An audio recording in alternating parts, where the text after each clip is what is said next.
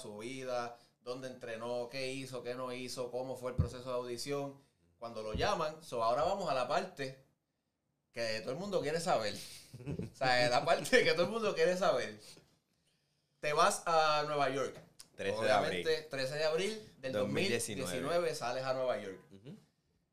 Cuando tú llegas a Nueva York, tú tenías, ya ellos te habían dado algún, te habían dicho, mira, te vas a quedar en este lugar, ya te tenían un plan. ¿Cómo- cuéntame cómo, cómo fue ese proceso.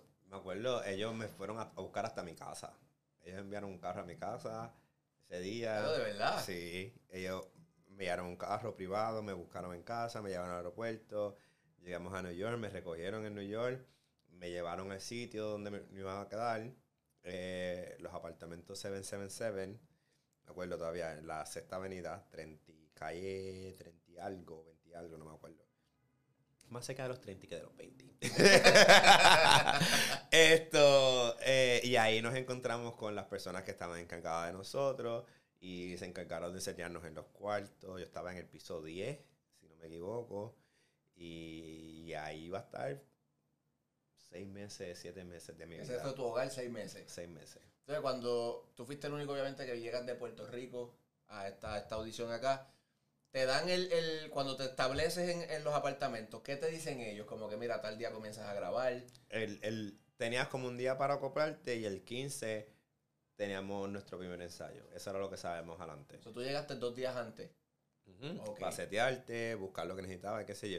Y no, y también era un proceso de, era un proceso de a quienes cogieron. Exacto. Era el Porque, de porque también era un- algo como que lo quieres decir, pero entonces no lo has hecho, eh, no puedes decir mucho.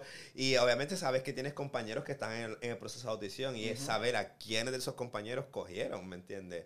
Y entonces, pues, hay muchos, todos los que éramos externos a New York, los pusieron en ese mismo edificio. So, ese día, según iban llegando, empezabas a ver caras como que, Tú. ¡Te cogieron!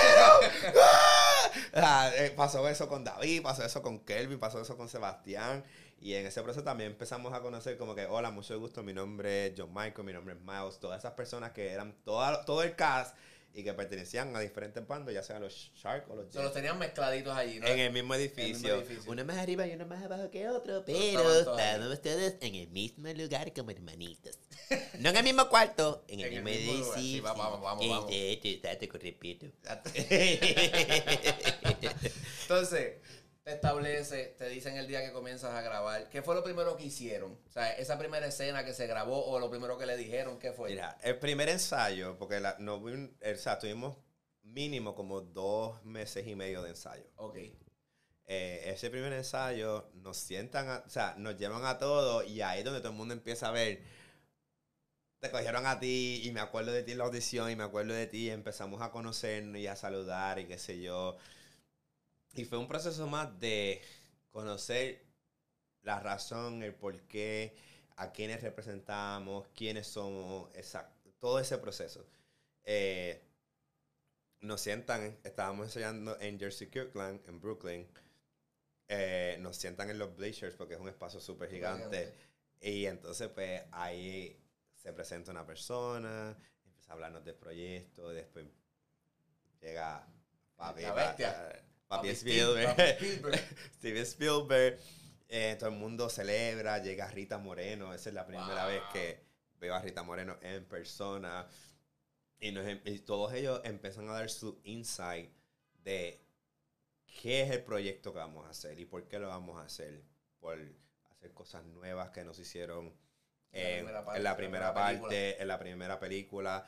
Reimaginar la imagen de lo que somos los puertorriqueños, reimaginar la imagen de que son los... O sea, todas estas cosas que pensamos que fueron, que pensaron que fueron, que no fueron eh, exitosas en la primera. Sí, porque la, porque la- la primera ganó premios y Premio, premios y premio, premios.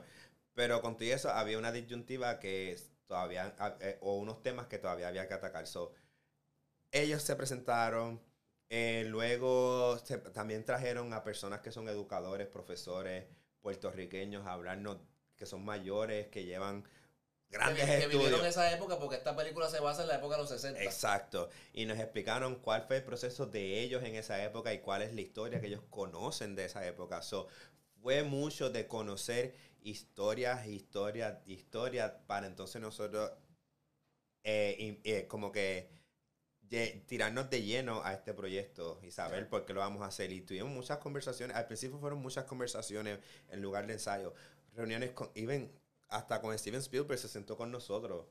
Eso, eso, Eh, eh. eso me, me llegaron, escuch- llegué a escuchar que eso Sí, pasó. eh, Rita, More- Rita Moreno se sentó con nosotros a decirnos que cómo ella llegó al rol de Anita, que ella no bailaba, ella lo que bailaba era flamenco y bailes Correcto. españoles, y cuál fue su proceso con Jerome Robinson, Que para el que no sepa, experiencia. Anita- am, Rita Moreno fue la, la primera. la Anita primera Anita en, En la primera, en la película, en la primera película. Puertorriqueña, movida a los estados desde muy temprano, hacia bailes españoles, le, eh, estaba ya actuando en televisión, eh, los que no han visto el documental, véanlo, Sí, explican su carrera espectacularmente. Espectacular. Y se le da la oportunidad de representar a quien ella es. Y con ti eso está la disyuntiva de la primera película de que los pintaron de color. eh, su proceso de ensayo como bailarina española a conocer todo este lenguaje de Jerome Robinson, que es una leyenda en, en el, en el ámbito de la, de la danza danza. aquí en, en los Estados Unidos. Eh, nos cuenta su proceso. Steven Spielberg se sienta con nosotros a decirnos como que cómo se siente, me alegra trabajar con ustedes, vamos a hacer esto. Y se sienta a, a ver qué nosotros pensamos de lo que vimos. A preguntar. el- el- a preguntar, o sea, El director de la película. el director que hizo Jurassic Park, Back to the Future. O sea, E.T.. E.T. The Goonies, y por ahí la lista sigue, sigue, sigue, sigue, sigue. películas que nunca O sea, pegaron, tú sabes. que son éxitos de Hollywood, se sienta a hablar con personas como yo, que acabó de llegar de Puerto Rico, a preguntarnos sobre Puerto Rico. Y surgen pers- diferentes personas, se sienten súper halagadas de que él se sienta con nosotros, de que quiera representar, representar nuestra cultura de la mejor manera. Eh, personas como David Avilés, que él, él hizo un- una entrevista hace poco eh, en, en prensa El nuevo día. ajá. el Nuevo Día y mencionó como que, por ejemplo, un detalle tan simple como el- en 1950 Puerto Rico todavía no tenía el color de la bandera americana en, Claro. en el triángulo, tenía el color celeste de cielo, que es la bandera que viene del grito original, del Ares. Exacto. ¿Me entiendes? Y que él diga, no sabía eso, déjame hablar con producción, vamos a cambiar el color. Sí, y al otro día en el set estaban todas las banderas con el color que le habían sugerido. Exacto. O sea, eh, Eh, que eh, yo, de mi experiencia, yo, yo dije, eh, a mí me duele escuchar América. O por lo menos al principio, porque yo siendo puertorriqueño y por más diferencias que tengan diferentes personas con Puerto Rico, no siento que ninguna persona no quiera volver a Puerto Rico, especialmente los puertorriqueños. Puerto Rico es mágico. ¿Cómo tú vas a hablar de Puerto Rico como una, una isla, o sea, como la dice Anita en la primera película, que, que es fea, que, que solamente se, de la isla. Ajá, y es como que. Y cuando vean la película van a ver si esa línea existió Existió, ¿no? o no. O sea, tú, tuviste, tú le, le dijiste esto al mismo Fue, fue mi opinión, pero yo entiendo que ya ellos habían hecho un trabajo Un que. Ellos, ellos se sentaron con profesores en la Yupi. O de verdad. Ellos se sentaron con profesores en la Yupi. Ellos llevan trabajando en esta película alrededor de siete años. Ellos quieren hacer esta película de la mejor manera posible. Sí, que, que, y uno se da cuenta cuando ve la película. Sí. O sea, sí. uno se da cuenta que está bien presente esto de, de, de exaltar lo que es la cultura de, de Puerto Rico. de Puerto Rico. Y vamos, o sea, el musical es, es creado por gente americana. So, viene de un punto de vista específico. Correcto. So, el reimaginarnos y darnos una voz más auténtica a nosotros, ya con eso te da, sabes que tienes un espacio para hacer y para existir como tú. Como- exacto. La, la, la, el buscar las palabras de, de esa época también. Exacto. Porque me cuentas que hay unas palabras en, en unas escenas que salían y te de- decían, no, esto no puede pasar, no digas Ajá. esto, di esto. Sí, o sea, vamos, eh, ¿se puede hablar mal aquí? O sea, Sí, claro. una palabra como cabrón es bien moderna, o tú no puedes estar en una pelea diciendo cabrón porque no existía. Exacto. En los Eh, 50, son, en los 60, perdón. Eso no existía, ¿me entiendes? O no tanto con la frecuencia que se usa ahora. Exacto. Eh, y cosas así, o sea. Y en todo ese proceso de, de empezar a ensayar, que fueron dos meses y pico, tenemos esas conversaciones con él. Tuve el honor de sentarme con el escritor De del, de- de- del guion, de- del libreto, que es Tony Kushner. Para los que no saben, él fue el que escribió Lincoln, la película Lincoln. Eh, creo que también colaboró con Steven en Chandler List. Puede ser que me equivoque en esa, pero Oh, de verdad. puede ser que me equivoque en esa. Tengo que buscar la información, no lo hice antes, pero escritor Sí, de- renombre, o sea, de- probado, probado. probado. Eh, y que esa persona se quiera sentar con nosotros a preguntarte, ¿cómo se dice esto en el español puertorriqueño? Suena bien, ¿cómo tú lo dirías? Nosotros, o sea, soy una persona que apenas tiene 30 años ahora, o sea, tengo que llamar, abuela, Exacto. ¿Cómo tú, lo, cómo tú lo dirías? Diablo, yo pienso que mi abuelo dice así y él Tomó la sugerencia. tomó la sugerencia tanto mía como de Ana Isabel, David y Sebastián, que fuimos los cuatro que nos sentamos con él. Y también está Julio Monge, que fue asesor también del libreto, y Víctor Cruz, que era el vocal coach. So, era, era con seis puertorriqueños sentados con este escritor de renombre, tratando de... Educándolo. Exacto, y, y tratando de que nuestra cultura fuera lo mejor representada posible, no solamente física, también auditiva, Mm. con la como hablamos y en, en- en todos los sentidos, ¿me entiendes? Y como bailamos, como nos expresamos en todo. Cuando tú me dices dos meses y medio ensayando, Ujú. ¿qué tú recuerdas de eso? O sea, ¿qué recuerdo tienes de, de estar ensayando, de las posiciones, de quizás este, coño, este baile me gusta, este está como medio, no me convence, pero tengo que hacerlo, sea, ¿qué, qué anécdotas me puedes decir de esos, de esos ensayos? Eh, eh, wow, en el ensayo siento que fue donde empezamos a crear la familia de West Side Story. Es, era, es- somos, Exacto. somos, hasta el día de hoy somos una familia. Donde cada que nos vemos, nos saludamos, nos amamos, nos queremos y nos respetamos. Eh, y empezamos a crear quiénes éramos los Sharks, quiénes eran los Jays. Y había esta dinámica. Obviamente, yo siempre viene de lo que es el ámbito de compañía de ballet. So, cogíamos clases de ballet por las mañanas y después nos dividíamos para los ensayos. Si había que hacer Dance at the Gym, si había que hacer América. Y empiezan a crearse todas estas dinámicas de quién va con quién, dónde son las posiciones, las transiciones, cuáles son las mil versiones que pueden existir para una toma. O sea, todo ese proceso. Y, y habían, y habían anécdotas bien lindas. Estaba viendo videos hace poco de... eh, había un día que todos los Jets llegaron con flores para todas las nenas.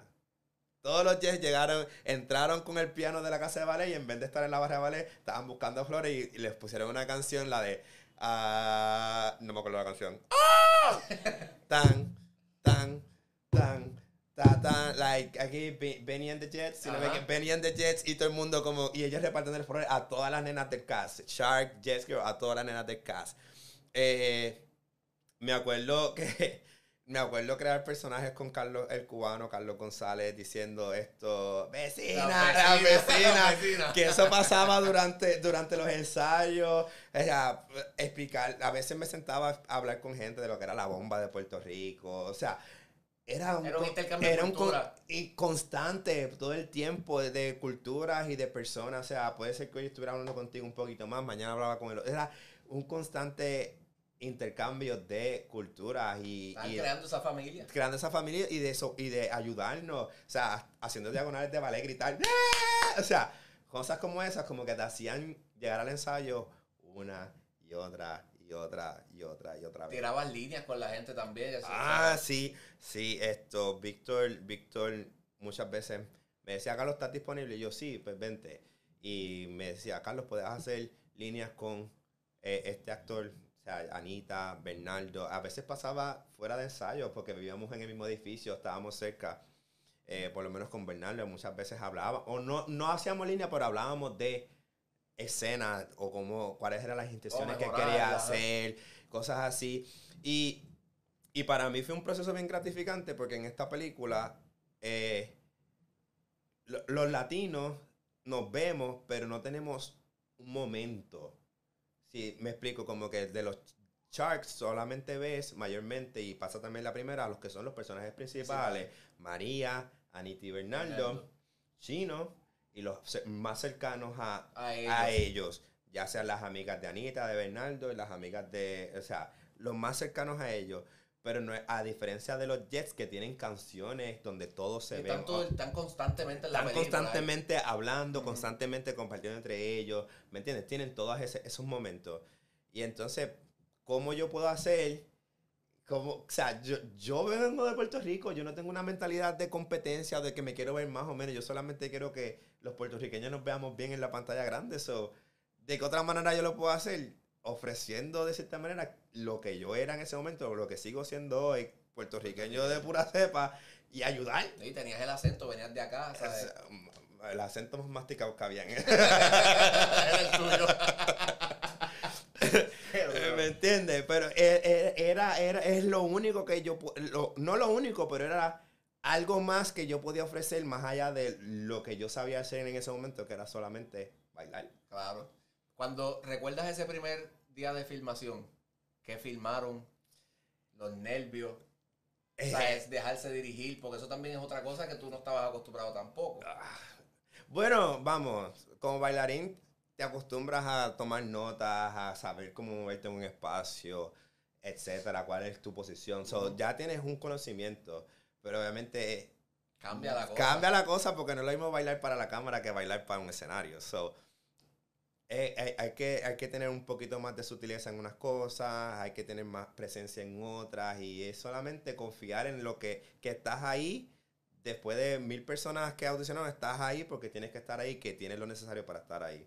Y es confiar que las personas que están detrás de la cámara y que te escogieron saben lo que quieren, tú lo estás dando y tienes que hacerlo.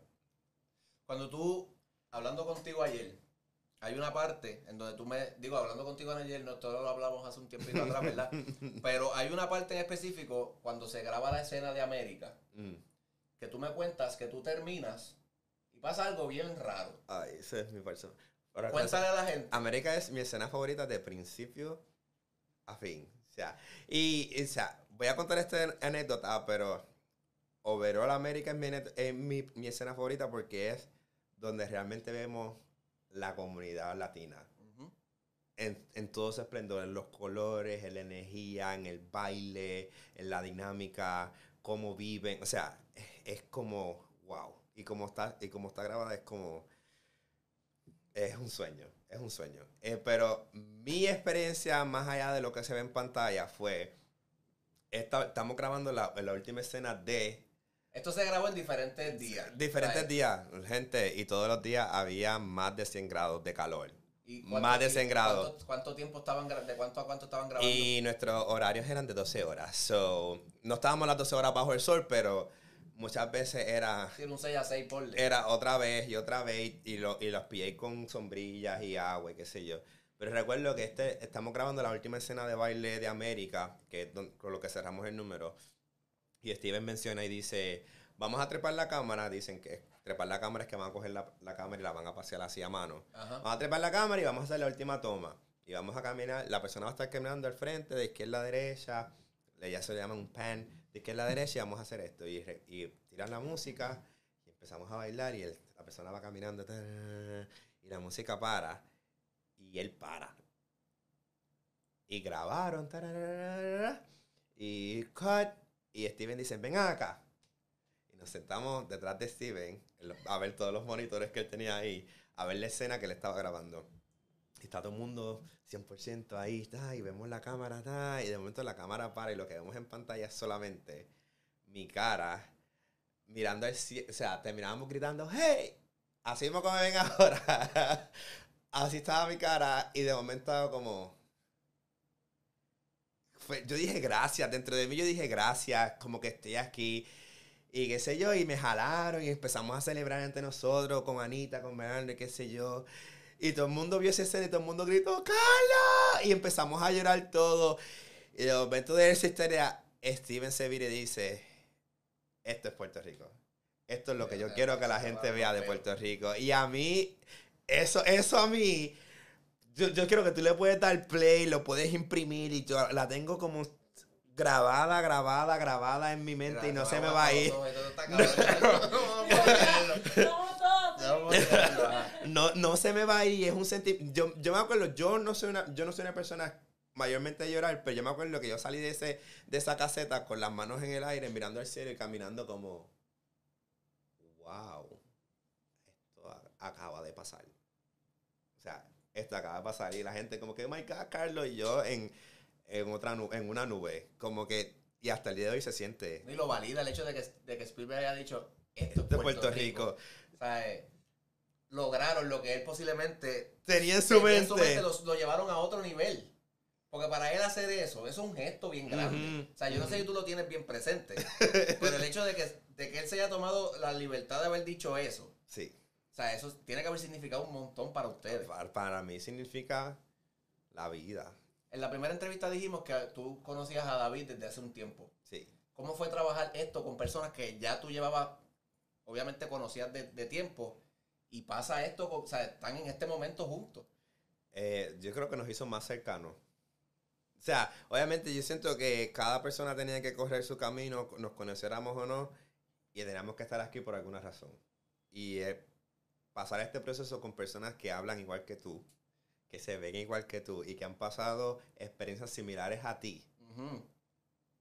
Sí, que, que, el que, vamos, el que, el que conoce tanto a, a Kelvin, a David, a todos los muchachos de acá, sabemos que las historias de ellos también son, son bien fuertes, o sea, son, Ujú. son historias de superación bien brutal. Exacto. O sea, que tener ese honor de tú estar con ellos ahí, de quizás ver, ah, estaba bailando con Olga, ¡pum! Estoy en Side Story con esta persona. Exacto. O sea, eso tiene que estar a otro nivel. Y nos hace más cerca obviamente la, la eh, los Sharks estamos compuestos por diferentes, pers- o sea, diferentes latinoamericanos, caribeños, cubanos, puertorriqueños, panameños. O sea, eh, somos una comunidad bien diversa, pero tenerlos a ellos, que salimos del mismo pedacito de tierra, tierra.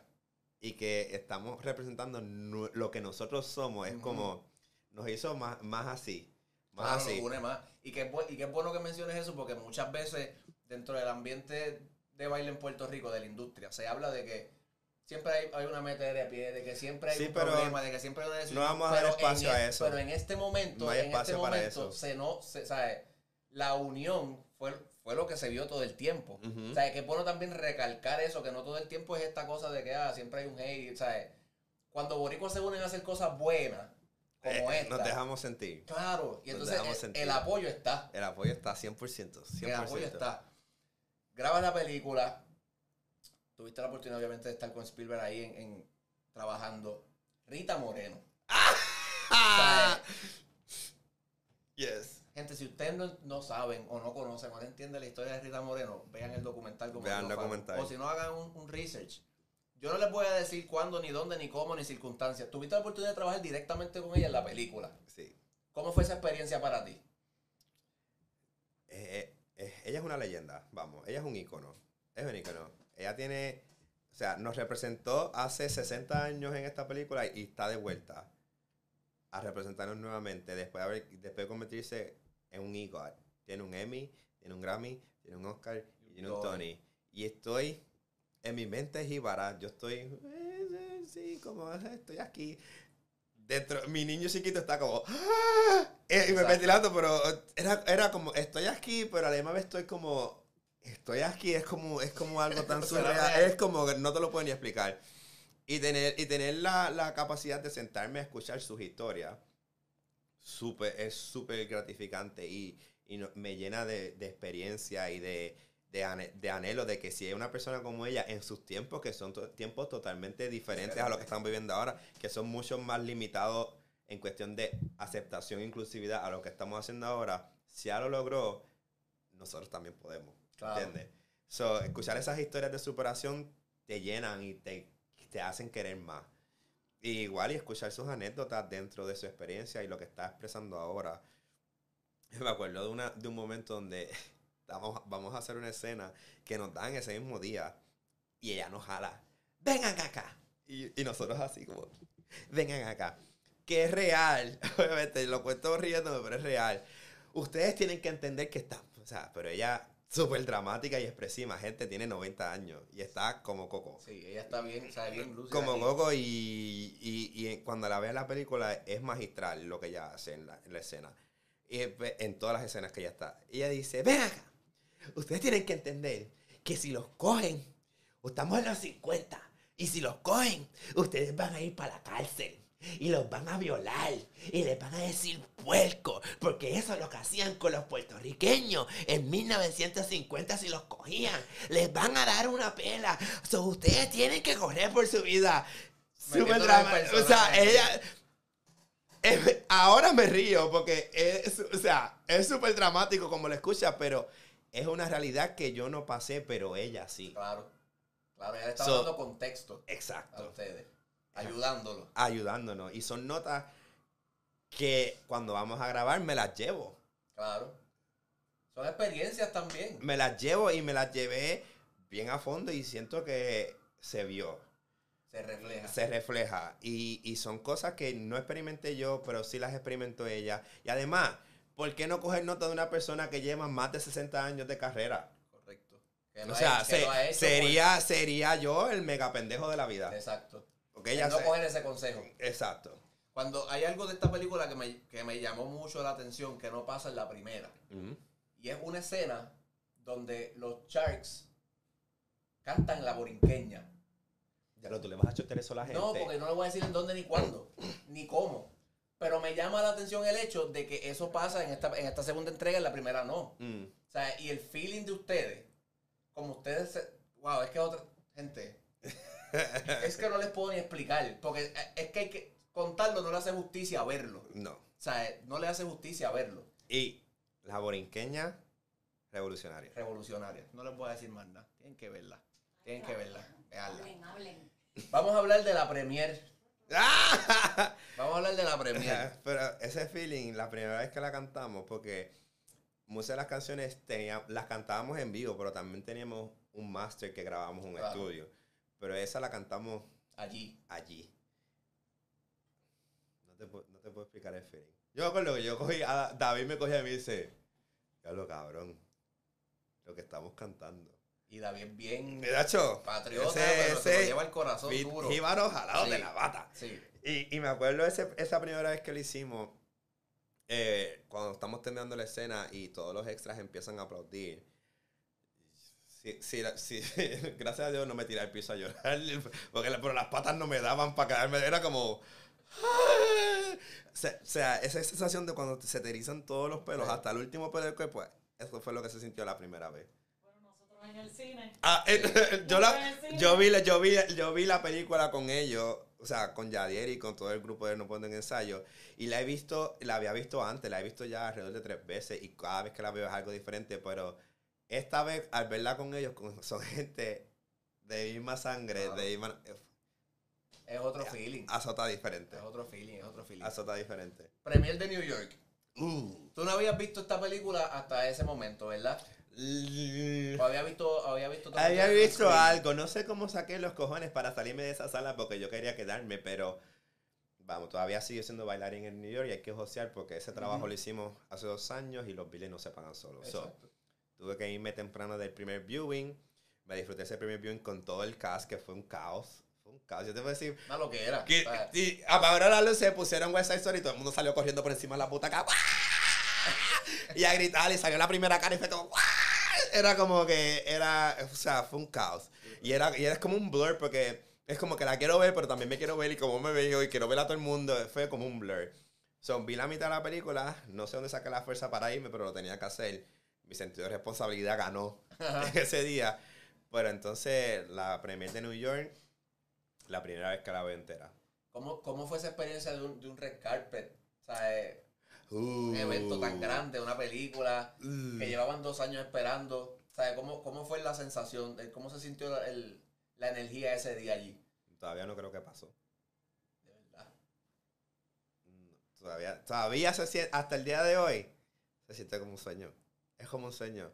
Eh, ¿Qué recuerdas de quizás estarte preparando antes de... ah, no, prepararme. eh, Eso sí me acuerdo. No, esto, yo creo que estar por acá me ha hecho diversificarme y unas cosas que, la que me ha hecho diversificarme ha sido encontrar lo que es styling, cómo vestirme. So, era como buscar ese elemento de que todavía me viera yo y que se viera red carpet y que se viera como classy in a good way. So, todo ese proceso de la semana antes de la premier de buscar ropa. Sí, esto, pero nada, al final del día, me acuerdo, ese feeling de ponerme la ropa y voy a decir, voy a cambiar el carpet fue como, wow, me siento cabrón. Finally. Me siento cabrón y lo que vamos a ver está cabrón. Así se siente. Y, y, me- y fue con mi, con mi pareja de la película y que es mi amiga del alma, alma gemela, Gabriela Soto. Nos preparamos juntos, estábamos los dos bebiendo champán, ready para ready pa lo que venía. Y cuando entramos y vimos todas las cámaras, entrevistas aquí, ver a todo el mundo después de dos años en el mismo... Lo único que decíamos era abrazos para aquí, abrazos para acá, gracias, felicidades, lo hicimos, estamos aquí. Ese sentido de familia Estaba intacto. estaba intacto, Estaba estaba intacto, estaba intacto. Entras, pasa todo el revolú, ves la película. Tu primer pensamiento después de haber visto la película completa. Pepe, te digo, es un sueño. Todavía se siente como un sueño. Es que si yo tuviera las palabras correctas para decirte cómo se siente, te las diría, pero realmente es algo que no, no tengo palabras para explicarlo porque es mucho más de lo que yo esperaba. Ya. So, tu reacción fue como que.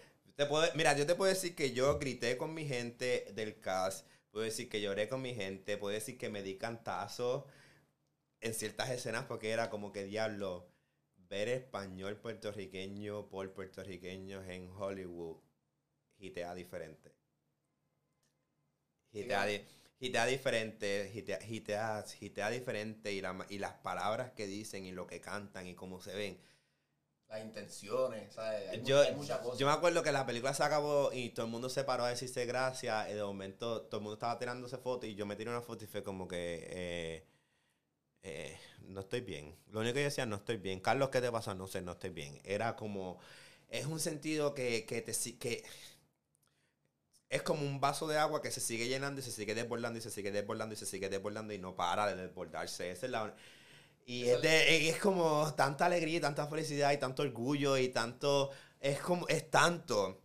Son muchas emociones que te pasan en, en, en un segundo y en el otro segundo pasan mil más. Y es como cada segundo son miles de cosas.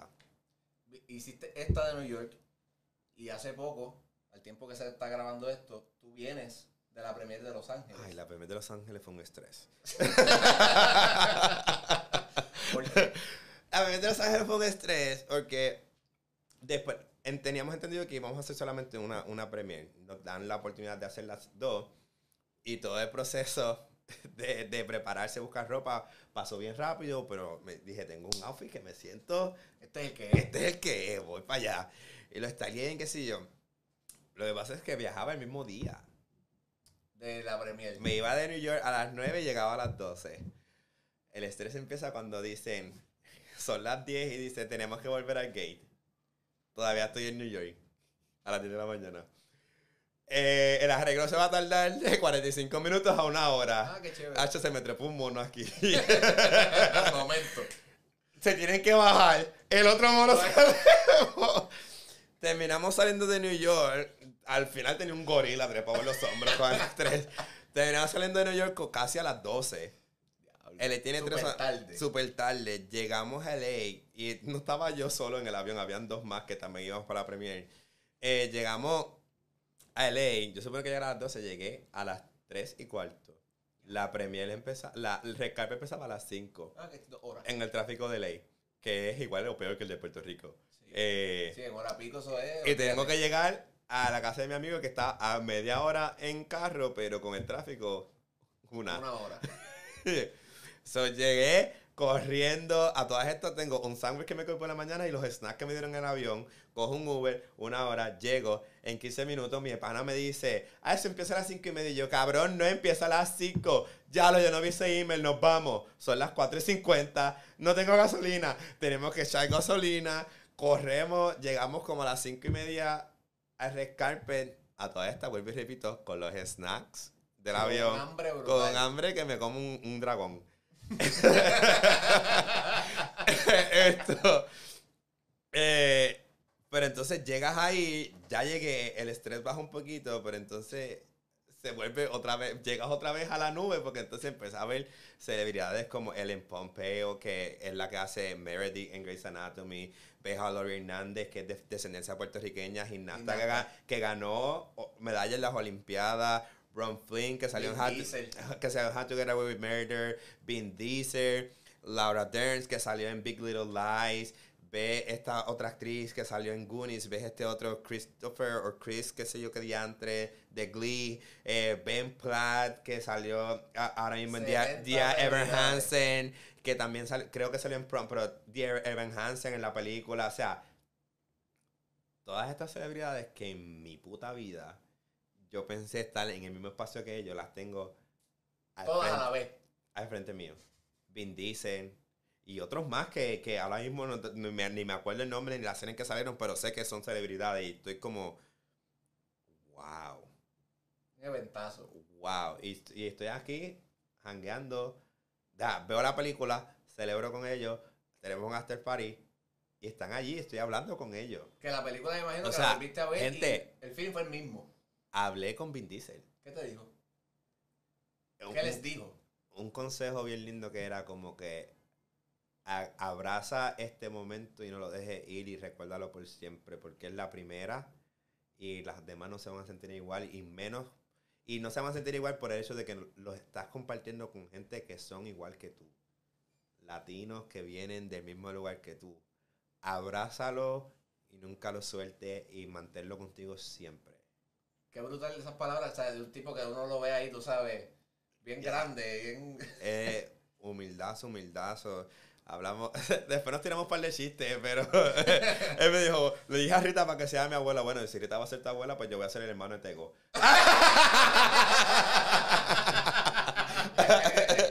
y él se echó a reír, obviamente, pero en el sentido vacilón, o sea, y también estaba hablando con, con la gente de mi cast, porque son personas que, que acaban de arrancar en carrera de cine, o sea, llevan años haciendo arte, pero David está haciendo ya otros proyectos, el que hace de Bernardo, Riff está haciendo otros proyectos, que ese Mike Fice, eh, Ansel Elgort, que ya también Ya tiene su metidos en otras O sea, cosas. Rachel, esta fue su primera película y ya tiene dos películas más. Va a ser Snow White en live action. Wow. Eh, está en Shazam 2. Ariana DeBose, que también sale en Prom. Rachel es María. Rachel es María. Ariana DeBose, que Anita está en Prom en Netflix, si no la han visto. Está en Shmigadun en Apple TV. Está grabando otra serie más. O sea, Están pasando cosas. son personas que su carrera en lo que es el cine acaba de empezar y ya mira que... ¡Pum! Volaron, exacto. ¿Me entiendes? Por una película como esta. Tuviste dos premiers. Ujú. Nueva York, Los Ángeles. Pero ayer tuviste otra. Ay, estuve... Ayer tuviste yo creo que la premier más importante de todas. Que fue con nosotros. El día que estrenaba. claro que sí. Es otra premier. ¡Claro que sí! Claro que Mira, sí. mira, dale, dale. Dale ahí, dale ahí al... Creo que sí. Hacho, para que tú sepas, ya, ya, te- te- te cuadrado, te está. So, la vimos el día que estrena. Y me estabas diciendo que se siente igual. Se siente ¿sabes? igual. Se siente igual. La he visto, al día de hoy la he visto cuatro veces. Ninguna de las veces, toda- o sea, todas las veces, mejor dicho, todas las veces veo algo nuevo. Todas las veces alguien, alguien me llama más la atención. Todas las veces una escena diferente me llena más. O me, o me hace sentir de otra, una, manera diferente o me hace llorar. O sea, todas las veces que la veo y la veré fácil Claro. un montón de veces vida. más. Toda Toda mi fácil. vida, eso, eso es una historia. Es, o sea, es una película que va 50. Si la primera se fue hace cuánto, 60, 60 años, años. y todavía el sol no hoy la vemos. Esta va a ser igual o, o más. Porque calidad, ¿sabes? Con todo el respeto de la primera. Esta está mil de 10. O sea, mil de 10 en todo. En todo. En todo. Todo. O sea, la historia básicamente es la misma. El que ha visto la primera sabe. Sí, hay unos cambios en líneas, en organización de las canciones, en Se añadieron unas cosas, se ca- quitaron unas cosas. Pero la idea es la Pero misma. la idea es la misma. Ahora, tienen que verla. ¿Sabes? Tienen que verla. ¿Cuánto tú le diste? Como mil, un millón, en verdad. Y yo te lo dije, yo no sé a qué yo me voy a enfrentar. Déjame ver si supera la primera. Y eso, gente, que no la vi entera, porque ustedes han visto Harry Potter. Ustedes han visto Harry Potter. Ustedes han visto la que entrevista en Harry Potter. En la, lo, lo- lo estoy diciendo porque vi la película los otros días. Que anda con la libretita y la plumita. Ese era. Yadier en la jodida película. Y yo con ganas de darle así. mm, Pero, ¿cómo vas a lo hacer- que- pero veía algo y hacía. Porque lo que pasa es mm, que para hacer esta entrevista, para que ustedes se la disfruten, yo tengo que anotar. ese, era Yadier, pero contigo eso se la no, disfruté. Cuando la vea la segunda vez. Sí, o sea, yo trataba de anotar en, en momentos que no eran como tan relevantes para no perderme nada. ah, Pero, mano, la película está a otro nivel. Pasaron cosas ayer en el cine que las van a ver, no sé si antes o después de Hacho, que teníamos esta un pana que hablaba bien duro. Yo creo que posiblemente después de que salga esta entrevista. Mira, tenemos un pana que no- No voy a mirarlo mucho, pero hablaba bien duro, diablo. Pero tú sabes qué es lo que pasa. al, al final del día todos hablamos duro. Ah, eso es durísimo. O sea, Carlos salía y podía hacer. La escena, la escena más triste del mundo. Y nosotros brincando ahí. Brincando y ella- Pero al final cuando salimos, volvemos. pa- vayan al blog. Después cuando salga, pasaron unas cosas súper interesantes en, en ese. Sí. En esa vez que la fuimos a ver. Y en los créditos igual, los créditos ni se diga, salió el nombre de Carlos 10 veces, 10 veces gritábamos. No, y hubo gente que, que es- como que se dio cuenta que estábamos en la sala y que había alguien, había de, algo pasando. alguien de la película que estaba en la sala y al final fue como que, oh my God, thank Sí, you so sí, much. o sea, hubo, hubo- fue bien lleno de emociones, fue bien lindo. Fue una magia linda, fue fue, bien lindo, una, fue una lindo. magia. Para cerrar esta entrevista, porque ya llevamos, ¿verdad? Este, hablando de todo y de toda la vuelta. Como puertorriqueño, ¿cómo te sientes de haber hecho esto? De haber logrado esto. O sea, de, haber plasmado la cultura de Puerto Rico junto con otros colegas que ya tú llevas tiempo, ¿verdad? Colaborando y conociendo y con gente nueva. ¿Cómo, te- cómo se siente Faru? Wow. No me había sentado a pensar algo así. Esto, esta- estaba tan en la nube que, que no había pensado algo así, pero yo siento que hemos hecho historia. Hemos hecho historia por el hecho de que como puertorriqueños o latinos en general, constantemente luchamos por ser vistos y ser oídos de la manera correcta. Y aunque todavía hay camino que recorrer, siento que el hecho de que nosotros estemos aquí es testimonio de que estamos más cerca a ser escuchados, oídos y respetados de la manera correcta. Que la voz de nosotros se haga valer al final del día, que eso es lo que uno quiere. Sí. O sea, igualdad. Y, y qué honor más grande ser puertorriqueño en una película como esta, que habla de los puertorriqueños. Puertorriqueño. Qué honor más grande que ese. Yo no me puedo, yo no puedo terminar, esto no puedo parar ahora mismo. Yo no puedo terminar esta entrevista sin que tú me firmes ese D-Word que está ahí, porque obviamente tenemos unas firmas de unas personas que ya hemos, ¿verdad? Ido entrevistando y demás y conociendo, pero tu firma tiene que estar. ¡Claro que sí! Yo no sé qué tú ¡Tíramelo vas a otra vez! ¡Tíramelo otra vez! Creo que sí.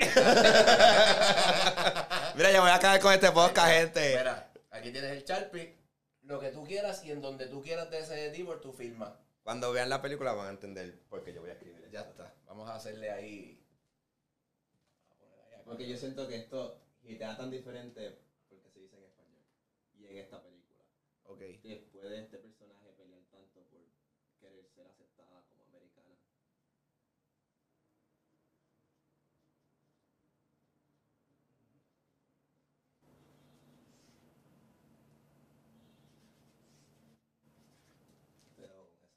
Ahí está. Ahí está. Carlos, cabrón, ¿sabes? Yo no sé si tú entiendes la, la, el honor y el privilegio tan grande para nosotros venir aquí a cubrir esto, a ver, esto se había hablado hace tiempo, Hace tiempo, ustedes son familia. pero no es lo mismo cuando uno lo dice a, A que pase, hacerlo a y que pase. pase.